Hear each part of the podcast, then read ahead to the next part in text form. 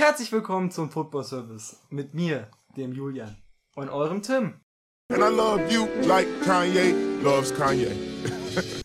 Und ich kann euch so viel verraten. Eventuell haben wir schon eineinhalb Stunden aufgenommen, aber wir möchten natürlich nur qualitativ das Beste für euch und wollen deswegen jetzt eine etwas kürzere Episode hochladen. Ja. Kurze Bundesliga-Predictions zum Start der neuen Season, kann man so sagen. Denn wir haben ja eine kurze Sommerpause gemacht. Du warst im Urlaub, ich war im Urlaub. Willst du irgendwas über deinen Urlaub erzählen? Ja, mit der Familie Urlaub ist immer schön. Du hast eher so einen Feierurlaub gemacht, ist auch geil.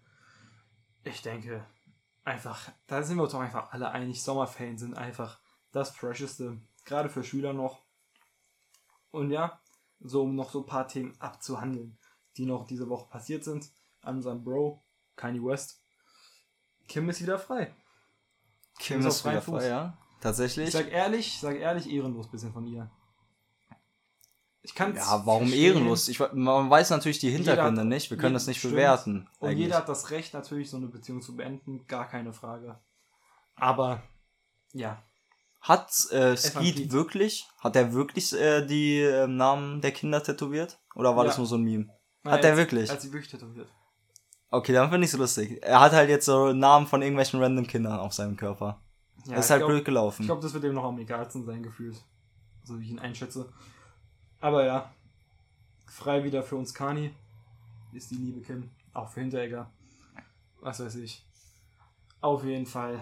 Ich würde sagen, nimmt es uns wirklich nicht übel, falls wir jetzt irgendwie uns manchmal verplappern oder sowas, weil wir haben wirklich schon sehr lange aufgenommen.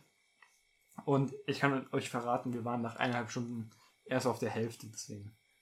Wir wollten jetzt keine 4 Stunden, 3 Stunden Episode hochladen. Und deswegen kommt jetzt unsere kurz und knackige Bundesliga-Prediction jetzt zum Start der zweiten Season. Ja, und eine Sache noch anzusprechen ist, dass wir in den nächsten Wochen vielleicht noch die ein oder anderen Änderungen ähm, ja, tätigen werden und aber da werdet ihr dann auf jeden Fall von uns informiert.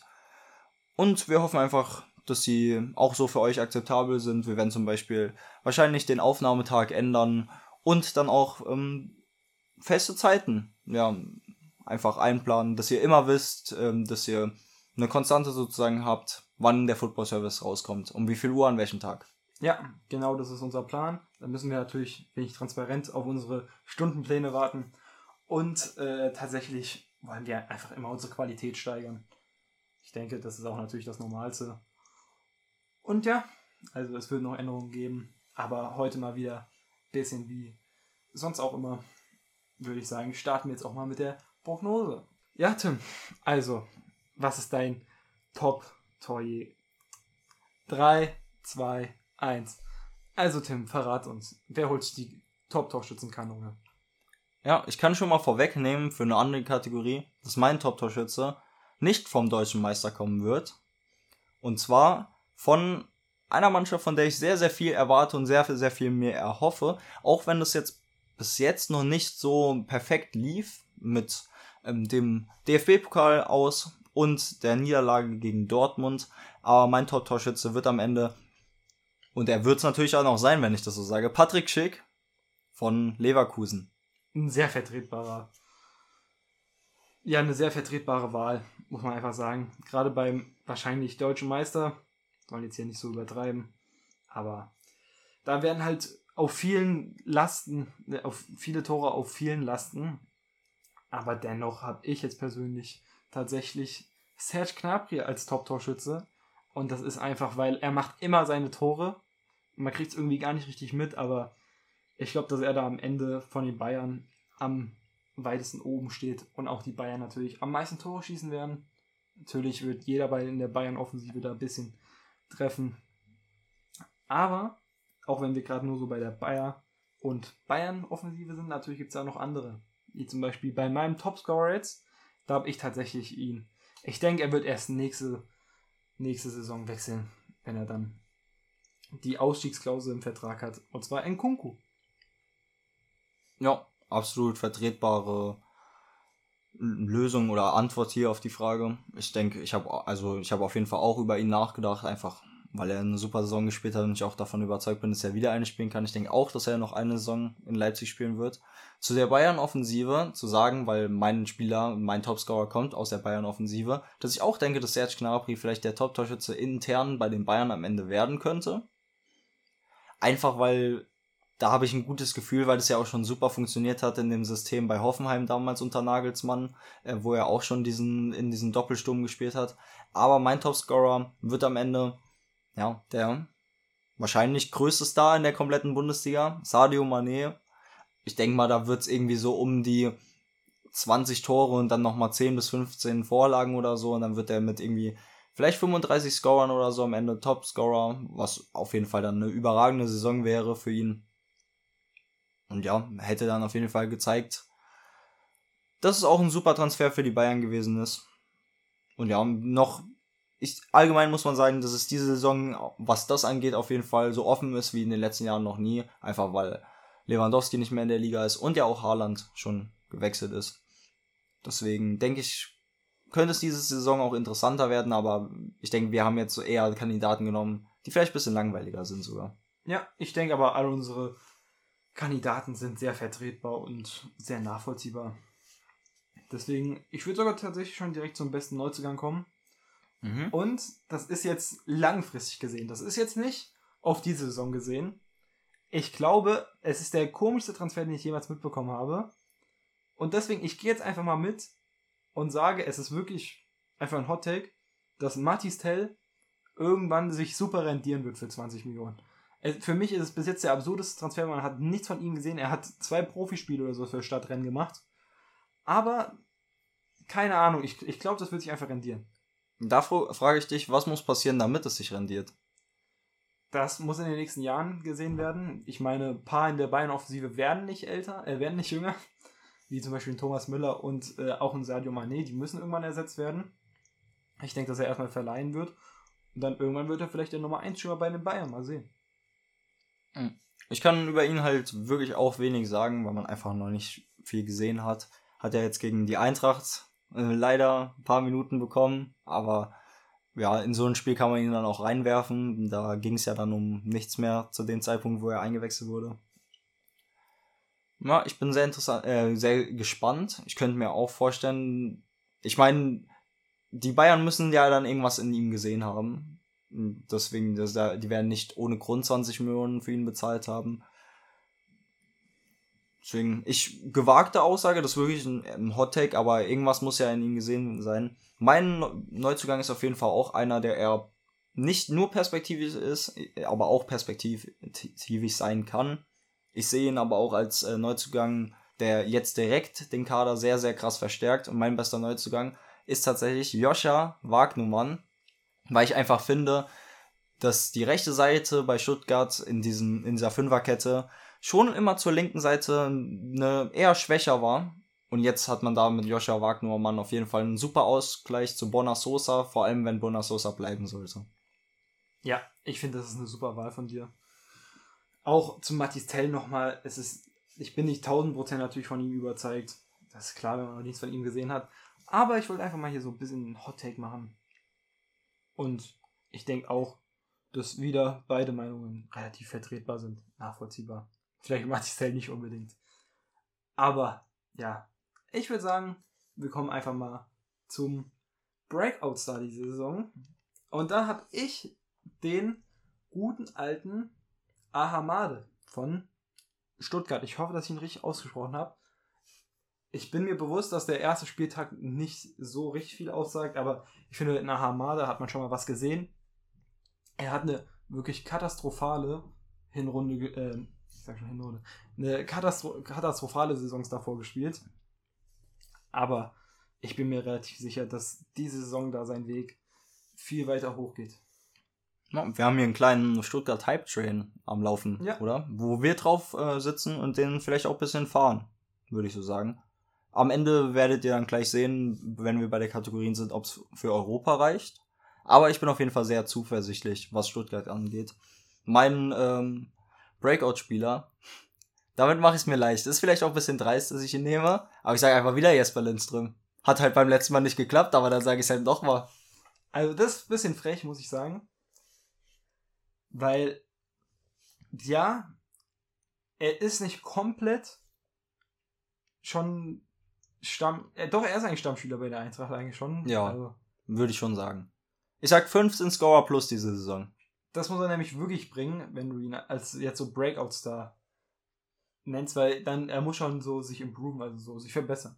Das meine ich. Ja, aber Dann ich bin überzeugt, dass das passieren könnte. Vor allem, wenn er nochmal an seiner Chancenverwertung arbeitet. Aber in den Testspielen sah das eigentlich ganz gut aus. Jetzt in den letzten beiden Spielen, in den Pflichtspielen wieder eher schwächer. Wurde auch wieder ein bisschen gehatet von manchen Eintracht-Fans. Aber ja, ich denke, Jesper Lindström, das wird auf jeden Fall dazu kommen. Ich bin ja eh- allgemein eh mal jemand, der sagt, dass wenn Spieler sich in solche Positionen bringen, dass es dann langfristig auch dazu kommen wird, dass sie dann auch die ein oder anderen Chancen verwerten werden.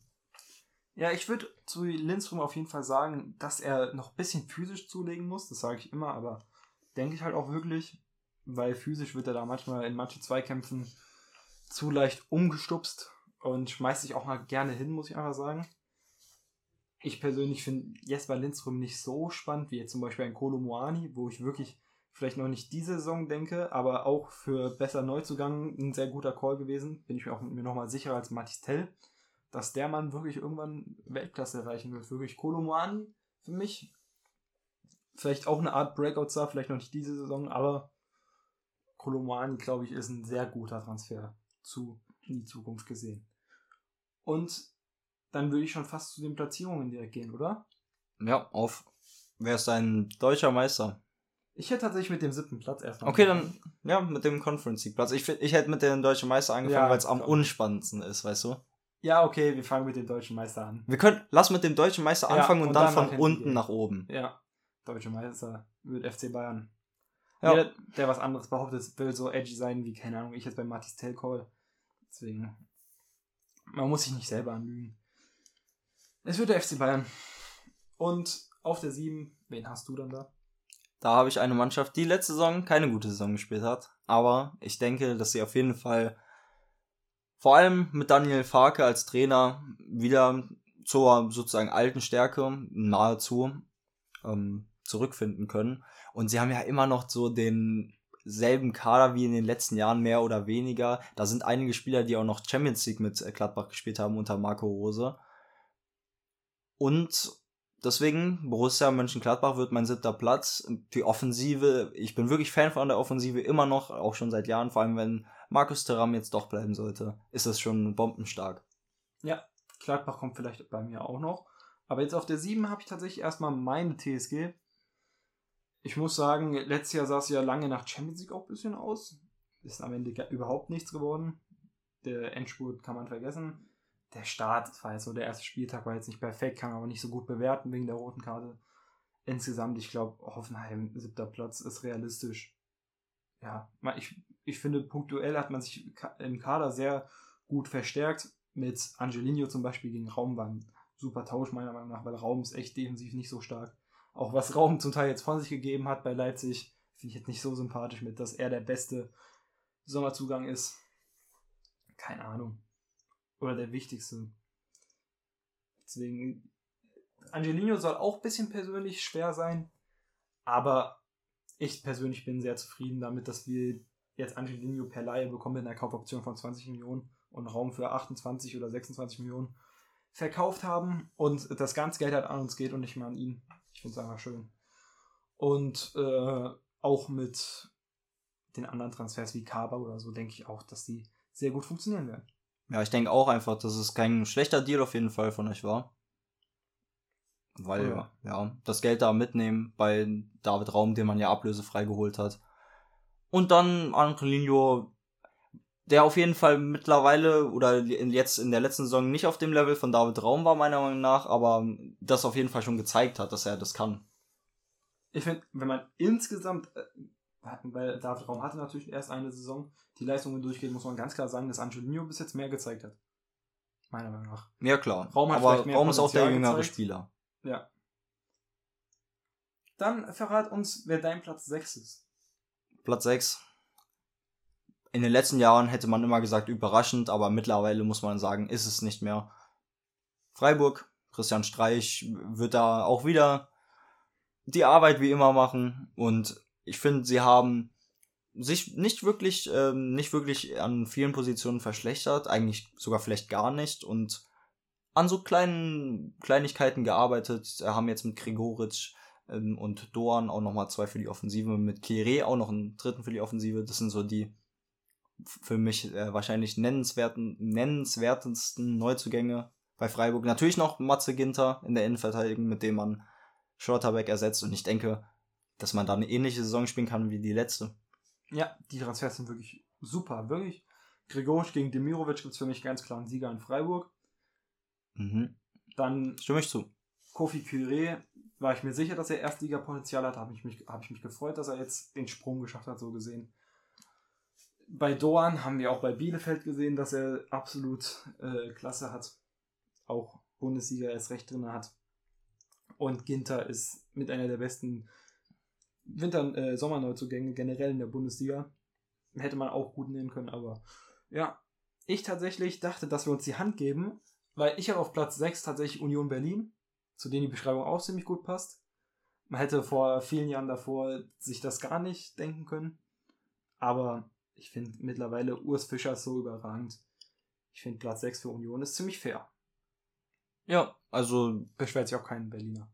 ja, da beschwert sich niemand. Ich muss sagen, ist auch absolut realistisch. Ich denke einfach nur, dass Union vielleicht eine etwas normalere Saison spielt, es nicht wieder so perfekt läuft wie jetzt in den letzten Jahren, weil irgendwann muss ja auch dieser Stopp mal bei Union kommen. Weil es ist wirklich, also wie gut die Arbeit eigentlich ist, die da bei Union getätigt wird. Irgendwann muss da dieser Stopp kommen, dass irgendwann mal die Bundesliga so sagt, halt, Stopp, Union, jetzt hast du erstmal hier eine, einen Stopp oder so, weißt du, so wie bei Monopoly, wenn man ins Gefängnis kommt. Na, aber ich glaube tatsächlich, dass äh, erstens Nottingham Forest sehr gute Transfers gemacht hat generell. Aber dass man äh, Sibatieu oder Jordan oder Pefuk, wie man ihn nennen möchte, äh, ein sehr guter Avoniersatz ist. Und äh, dass man sonst, man hat Max Kruse natürlich verloren vor einem halben Jahr, aber das konnte man auch super ersetzen. Deswegen, Becker finde ich überragend. Und einfach insgesamt, keine Ahnung, Urs Fischer Union. Das ist zu konstant irgendwie.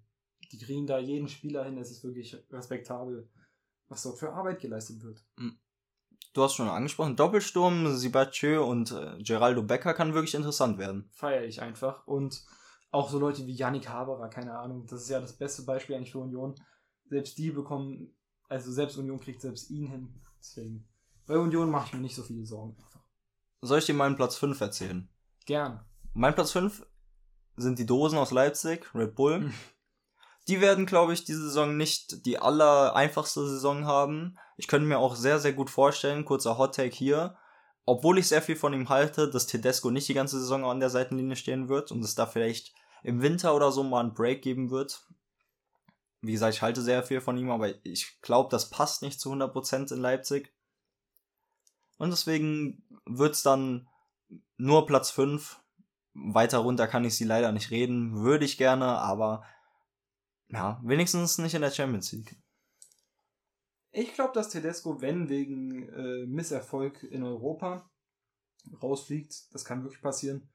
Aber ich persönlich sehe, also Tedesco wird äh, von vielen angezweifelt, aber ich finde, aktuell gibt es da noch nicht so viele Gründe für. Mal sehen, wie es in der Zukunft aussieht. Aber ich habe tatsächlich auf der 5 schon einen Verein, den du schon genannt hast, was wirklich ein riesen Improvement, äh, eine riesen Verbesserung ist für den Verein einfach. Gesehen zu letzter Woche. Ich finde, man hat jetzt kaum was auf dem Transfermarkt gemacht. Man hat sich Itakura dazu geholt. Und äh, man muss nicht lügen, die finanzielle Situation so ist gerade echt nicht schön bei Gladbach. Aber die Qualität, die noch in dem Kader ist, man konnte jetzt mit Player verlängern, man hat noch einen Hofmann, man hat noch einen Turam, der hoffentlich nicht geht. Man hat nur im Bolo verloren, so ziemlich. Ginter natürlich auch, aber keine Ahnung, ich glaube, Gladbach kann Fünfter werden. Ich bin ein großer Farke-Fan. Ich glaube, sein Fußball passt zum Verein. Ich finde, wenn Benzebaini noch bleibt, Kone, da hast du einfach einen super Kader. Ja, ich habe ja schon darüber geredet. Und bei dir ist noch ein bisschen, noch ein bisschen krasser. Mhm. Aber ich denke, nach der letzten Saison wäre Platz 5 natürlich perfekt. Aber ich denke auch mein Platz mit Platz 7 wäre in Ordnung nach der letzten Ja, Saison. ja, natürlich. Dann verrat uns, wen du auf Platz 4 hast. Ja, und ich würde hier nicht, ich würde hier nicht sitzen, wenn ich nicht alles versuchen würde, sie immer irgendwo hoch reinzureden und es wird Platz 4, die Eintracht spielt auch dann nach der Saison in der nächsten auch wieder in der Champions League, leider dann nächstes Jahr aber in der ekelhaften Champions League, glaube ich schon, mit der Reform. Ich glaube, diese Saison ist die letzte Saison mit Ja. der Glaube ich auch. Champions League so, wie wir sie kennen. Darüber werden wir dann wahrscheinlich nochmal in einem anderen ähm, Podcast reden, in einer anderen Folge. Sicherlich sogar. Über die Eintracht kann ich nur sagen, ich finde, jetzt mit dem Philipp Kostic-Abgang ist natürlich sehr, sehr sportlich schlecht für uns, aber ich glaube, dass man da auf dem Transfermarkt auf jeden Fall sehr gut reagieren kann. Ich könnte mir einen Systemwechsel umstellen, damit dann noch ein, dann würde ja sozusagen ein Spieler aus der Dreierkette nach vorne gerückt werden und so hätte man dann nochmal offensiv eine Position mehr, was dem Kader sehr gut tun würde, der ja schon sehr viele offensive Spieler mittlerweile hat, der Kader.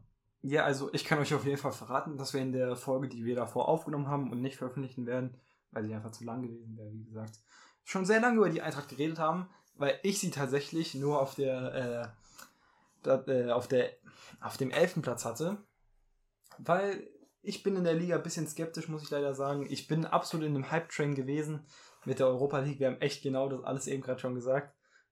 Aber ich denke, man weiß wirklich, was man mit dem Götz-Transfer gemacht hat, was man für einen Hype hatte. Ich meine, die Eintracht hat jetzt auch die teuersten Trikots äh, in der Liga. Das ist auch alles erlaubt und sowas. Ist auch gar nicht schlimm. Nur ich denke, dass man schon weiß, was man damit auslöst. Und ja, ich insgesamt äh, finde, dass Kolo Moani unfassbar stark werden kann, wie ich auch schon erwähnt habe. Kamada kann super Weltklasse-Aktion haben. Aber insgesamt weiß ich nicht, ob es jetzt die Champions League wird, gerade mit der Doppelbelastung in der Champions League. Wenn man da vielleicht weit kommt, ich sage ja nicht, dass man nicht in der Champions League unbedingt nicht weit kommen muss, wenn man im Lust auf 1 ist, hat man vielleicht ein bisschen Glück. Und äh, schafft es da vielleicht ein bisschen weit. Aber ja, deswegen finde ich schon sehr optimistisch. Habe ich aber auch oft gehört. Finde ich schön. Was ist dein Platz 4? Und mein Platz 4 ist tatsächlich der BVB, Nur. die Dortmunder. Ich hätte sie, glaube ich, noch weiter unten gesehen. Aber ich finde aktuell, glaube ich, die Liga fast zu schwach, um den BVB noch weiter runter zu machen. Weil, also ich persönlich äh, finde Schlotterbeck und Süle sind sehr starke Transfers. Aber offensiv weiß ich jetzt wirklich nicht. Man hat Jude Bellingham als Bindeglied zwischen Offensive und Defensive. Er ist auch eher ein offensiv äh, ausgelegter Mittelfeldspieler. Aber dann offensiv finde ich, hat man noch Reus. Aber dann wird es so ein bisschen knapp. Ich glaube, Malen wird eine richtig gute Saison spielen. Eine richtig, richtig gute Saison. Auch ein Spieler für den Breakout-Star. Aber insgesamt Adeyemi glaube ich leider, dass es nicht so eine schöne Saison wird. Mit Modest. Ich kann ihn, ich kann jeden Kölner verstehen, der jetzt ein bisschen sauer ist. Aber ich kann auch zu einem Milliarden Prozent Modest verstehen, wieso er diesen Transfer gemacht hat. Aber ich weiß nicht, ob ich Dortmund nachvollziehen kann. Man man hat ja so Namen wie Suarez, Edinson Cavani gehört. Ich denke, Edinson Cavani hätte man ihn bekommen können, wäre das auf jeden Fall die beste Option gewesen. Zumindest mal für ein Jahr oder so, als Aller-Ersatz. Und dieser, diese Krebserkrankung von Aller ist, glaube ich, eine der Probleme, warum ich mir am meisten Sorgen um Dortmund mache. Weil ich glaube, das wäre schon sehr, sehr wichtig gewesen mit Sebastian Aller. Und der hätte sehr, sehr viel Impact in das Dortmund-Spiel gebracht. Und das ist jetzt eine spontane Entscheidung von mir, weil eigentlich hätte ich, hätte ich Dortmund auf die 2 getippt, aber ich tippe sie jetzt tatsächlich doch nur auf die 3, weil ich habe da doch jetzt schon ein bisschen mehr Kopfschmerzen, als ich das vorhin noch dachte. Vor allem, also wie gesagt, dieses Aller-Ding macht mir große Probleme. Ich bin mir noch unsicher, ob die Verteidigung in den Griff, ähm, ob die die Verteidigung in den Griff bekommen, weil ja, ich bin kein großer Fan von Meunier, der immer noch der Stammrechtsverteidiger ist. Und ähm, auch Guerrero ist eigentlich ja kein Linksverteidiger in der Viererkette und sie wollen trotzdem Viererkette spielen. Und irgendwie, ich weiß noch nicht. Ich glaube, der Kader ist nicht perfekt zusammengestellt für das, was jetzt dann am Ende herauskommen soll. Ja, mir, du hast relativ gut angesprochen, mir fehlen die Außenverteidiger. Das Bindeglied wirklich zwischen Defensive und äh, Offensive mit einem Sechser fehlt mir auch Ja. komplett. Aber das muss ja dann Das wahrscheinlich Moore mit der Hut machen. Das hätte Özcan vielleicht ein bisschen machen können, aber keine Ahnung, spielt jetzt gar keine Rolle. Ist ja eher ein Ergänzungstransfer, verständlich, aber mir, mir fehlt da noch ein bisschen, auch erst recht in der Offensive, wie gesagt. Deswegen habe ich sie hier nur auf der 4. Und dein Platz 3 ist? Dann würde ich hier mit meinem Platz 3 weitergehen, zwar dein Platz 5, RB Leipzig. Ich glaube, dass der Abstand zwischen Dortmund und den oberen drei relativ groß sein wird. Weil ich bin einfach der Meinung, dass, ich weiß nicht, wieso, man hat Timo Werner nicht unbedingt gebraucht aktuell, aber man hat jetzt offensiv so viele äh, Optionen einfach. Ich finde die Defensive auch nicht so schlecht. Also Mittelfeld geht auch komplett klar. Fehlt vielleicht auch so ein, obwohl das hat man mit Schlager geholt. Ich, ich wollte eigentlich sagen, es fehlt so ein Sechser, aber mit Schlager mal sehen, wie er in die Mannschaft kommt. Sonst hat man mit so Leuten wie Quadiol oder so einfach ein brutales Team. Ja, an, an sich ist der Kader wirklich natürlich immer noch gut. Aber ich glaube einfach, da wird es ein paar Probleme geben. Wie gesagt, bei mir sind meine Bedenken auch ein bisschen mit dem Tedesco-Ding, weil ich einfach nicht glaube, dass das so perfekt passt. Ich bin halt wirklich der Meinung, offensiv können die so spielen, wie sie lustig sind. Wirklich André Silva hast du da, du hast theoretisch noch einen Sörlot und Pausen im Kader, ist ja scheißegal. Glaube ich, Pausen ist vielleicht interessant mit Timo Werner, aber du hast noch einen Werner, dann du hast noch einen Kunku, du hast einen Olmo, du hast einen Schoboslei. Ja, ich stimme dir schon zu, aber jetzt in der letzten Saison fand ich, war viel durch so Einzelaktionen und ich weiß noch nicht, ob es so viel besser wird in der neuen Saison. Dass da die Offensive wirklich so richtig zusammenwächst. Ich glaube, wenn man Sörlot weglässt, das hört sich jetzt hart an, aber dann würde jeder Offensivspieler von Leipzig Dortmund aushelfen aktuell. Und zwar stark aushelfen. Sei es ein Olmo, sei es ein Schoboslei, der jetzt auch eher auf die 8 rückt, aber Ich glaube, es wären alles Superspieler für Dortmund, wahrscheinlich schon. Eben, deswegen, ich finde einfach die Qualität im Endeffekt zu stark im Leipzig-Kader. Auch defensiv, Quadiol. Orban spielt auch immer überragend. Man hat jetzt Raum geholt, von dem ich ja nicht so ein großer Fan bin, aber der wird auf seine Assets kommen. Ich, also, wenn ich eine Ehre-Schwäche sehe, dann in der Defensive, aber ja, Leipzig wird Punkte liegen lassen. Ich habe sie auch nur auf der 3. Aber es ist wirklich ein stabiles Gerüst leider. Wir sind uns jetzt einig, oder? Mit Vizekusen. Ja, ach, stimmt. Du hast ja jetzt auch Dortmund auf die 3 gepackt. Ja, genau. Und wir haben Leverkusen beide auf der 2. Man kann sich Vizekusen nennen. Würz kommt noch zurück, darauf freue ich mich. Und ja, man konnte Schick halten, man konnte Diaby halten. Man hat Locek noch als Ergänzung geholt. Oder wie spricht man ihn aus eigentlich? Ich denke Logic und ich glaube sogar, Locek. dass es noch dazu kommen könnte, dass Logic vielleicht noch eine größere Rolle spielen könnte als nur Ergänzung. Mal sehen. Mit Asmun ist auch noch ein ähm, interessanter Stürmer auf jeden Fall im Kader.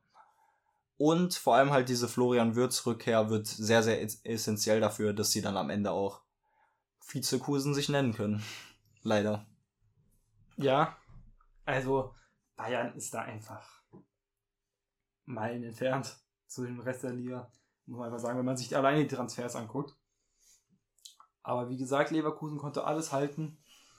Hat auch gegen Dortmund jetzt das erste Spiel eigentlich dafür, dass sie verloren haben, sehr gut gespielt. Also Es war offener als das Ergebnis, Ja, auf jeden Fall. bei Leverkusen sehe ich da nicht so viele Probleme. Man hat Tabsoba am Tor. Was ich geil. Also, ich sag dir so, wie es ist. Wäre ich Feldspieler, ich wäre direkt ins Tor gegangen. Ist mir egal. Ich bin so ein Typ. Ich wäre nicht gegangen, aber ich fand es war einer der schönsten Momente so. Und beim, man sieht es ja eigentlich fast nie. Ja, Ich glaube, das letzte Mal habe ich es bei Kyle, Kyle Walker gesehen, Walker. damals bei City.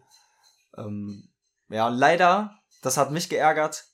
Keine Parade durfte, Ja, durften wir mehr sehen, weil direkt abgepfiffen wurde. das, und dass Reus äh, vorbeigeschossen hat. Ja, auch, da habe ich mich auch geärgert. Bodenlos von Reus, dass er den Ball nicht mal aufs Tor bringt. Ich wollte diese Parade sehen. Ich wollte auch die Parade sehen. Ich glaube, die wollten sehr viele sehen.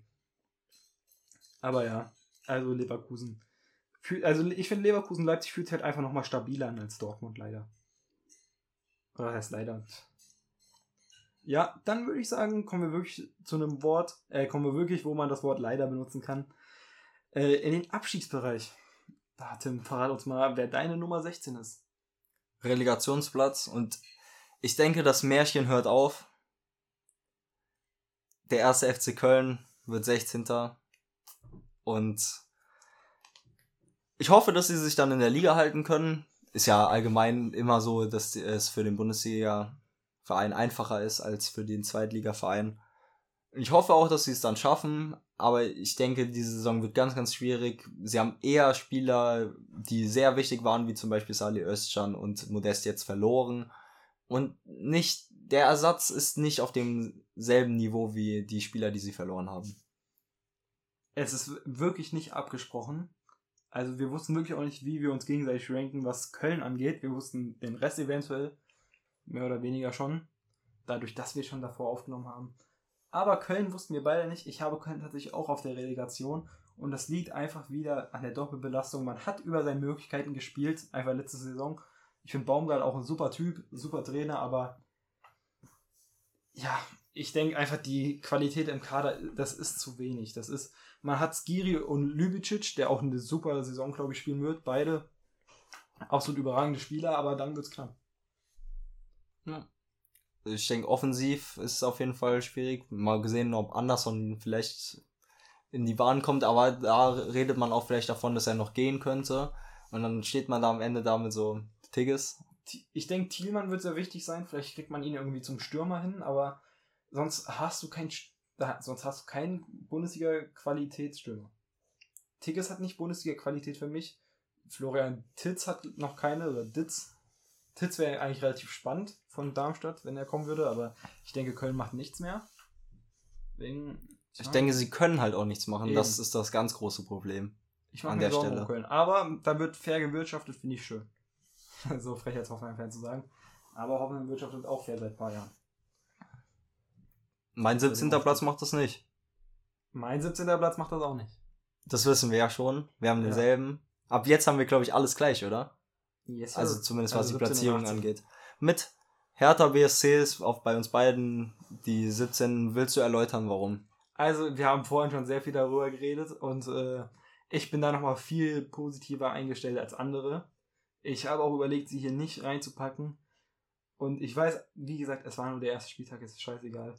Aber insgesamt, was Bobic jetzt alles von sich gibt gerade und so, für mich, es tut einfach Hertha gut, wenn sie absteigen. Es tut mir leid, das zu sagen, aber bei Hertha läuft aktuell so viel schief, dass man einfach, auch wenn gerade neu renoviert wird mit Bernstein, dass man da einfach nochmal bobisch loswerden muss. Man muss da, man, es darf nicht Magath nochmal kommen. Also, keine Ahnung, Sandro Schwarz überzeugt mich jetzt auch nicht unbedingt, auch wenn Boetius sehr gut zu ihm passt, meiner Meinung nach der beste Spieler unter ihm war. Und äh, ja, nachdem Sandro Schwarz gegangen ist, war er auch nicht mehr so gut bei Mainz wie davor. Deswegen, paar, ich habe schon ein bisschen Hoffnung auch in Luke Bakio, der, das hat Tim vorhin sehr gut erläutert, halt nicht so gut gegen den Ball arbeitet, aber ich persönlich finde halt trotzdem so stark, was er am Ball macht. Man hat eigentlich mit, das ist so schade, dass die beiden nicht spielen, aber Dada und Gechter hat man richtig gute Innenverteidiger.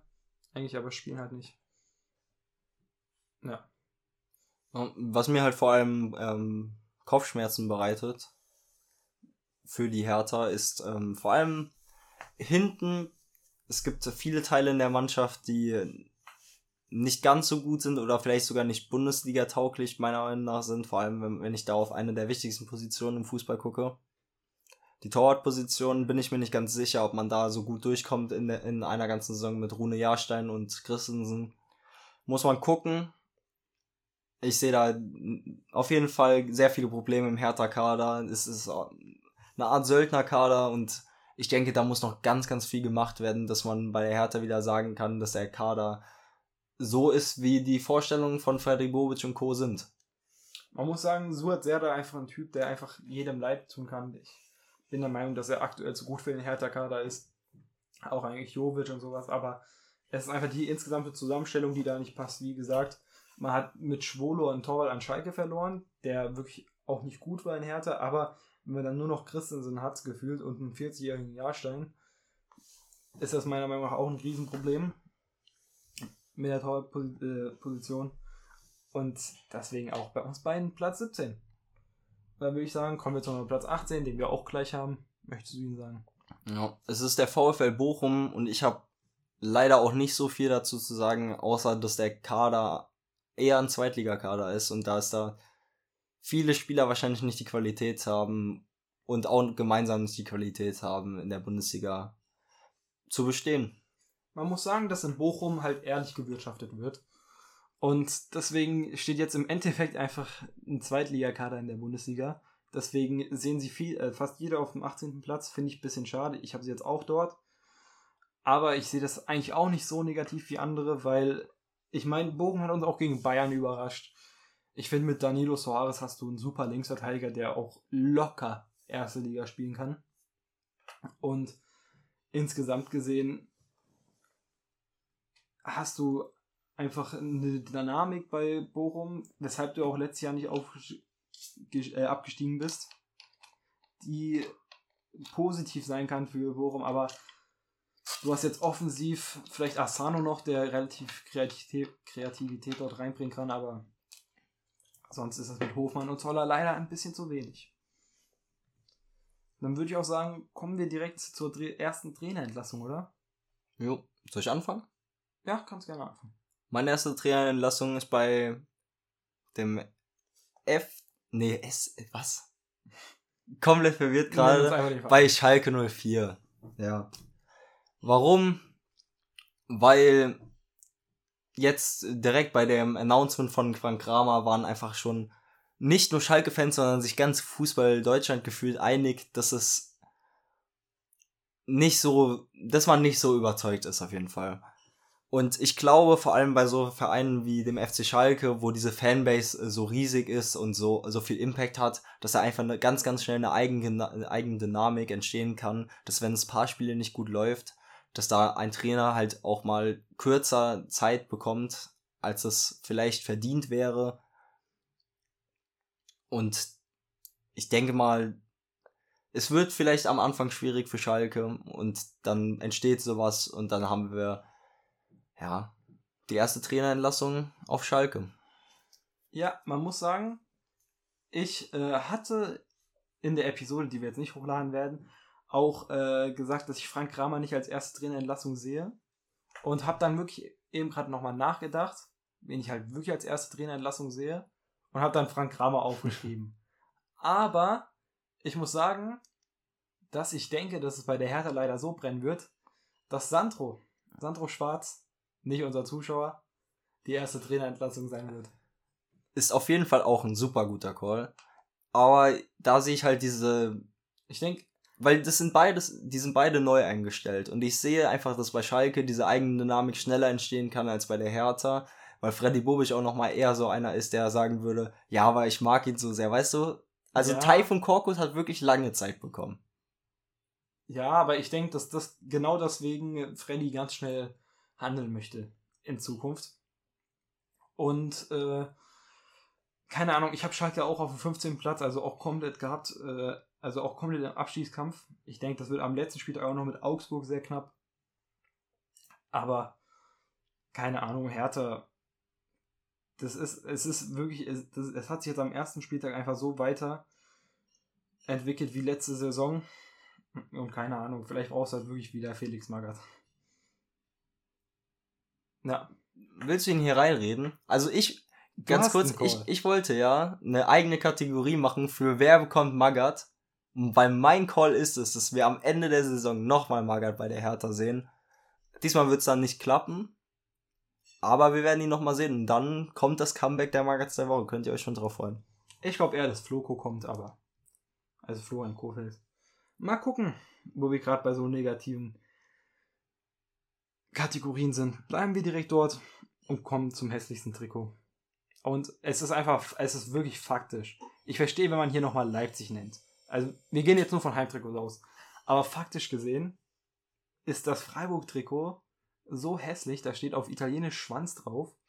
Und also, die Streifen ergeben gar keinen Sinn. Es, es sieht einfach nicht gut aus also ihr könnt es ja jetzt gerade natürlich nicht sehen, deswegen macht euch am besten einfach kurz ein Bild oder so auf Google Die auf. Die meisten wissen wahrscheinlich, Keine Ahnung, aussieht, oder, ja. oder ihr wisst, wie es aussieht. Mein Call, deswegen kann es nicht so faktisch sein, aber bei Aussehen ist es ja auch nicht möglich. Ja, das war natürlich übertrieben. Für mich das schlimmste Trikot ist sowieso jedes Jahr eines der schlimmsten Trikots, einfach schon wegen der Farbe und dieses Jahr ist auch nochmal besonders schlimm. Das Trikot von VW, dieses Grün also wirklich, ist es schön, dass es eure Vereinsfarbe ist, aber dieses Grün geht einfach jedes Jahr nicht. Das sind, dieses Grün ist diese Farbe von diesen Fröschen, die, wenn man die anfasst, man stirbt.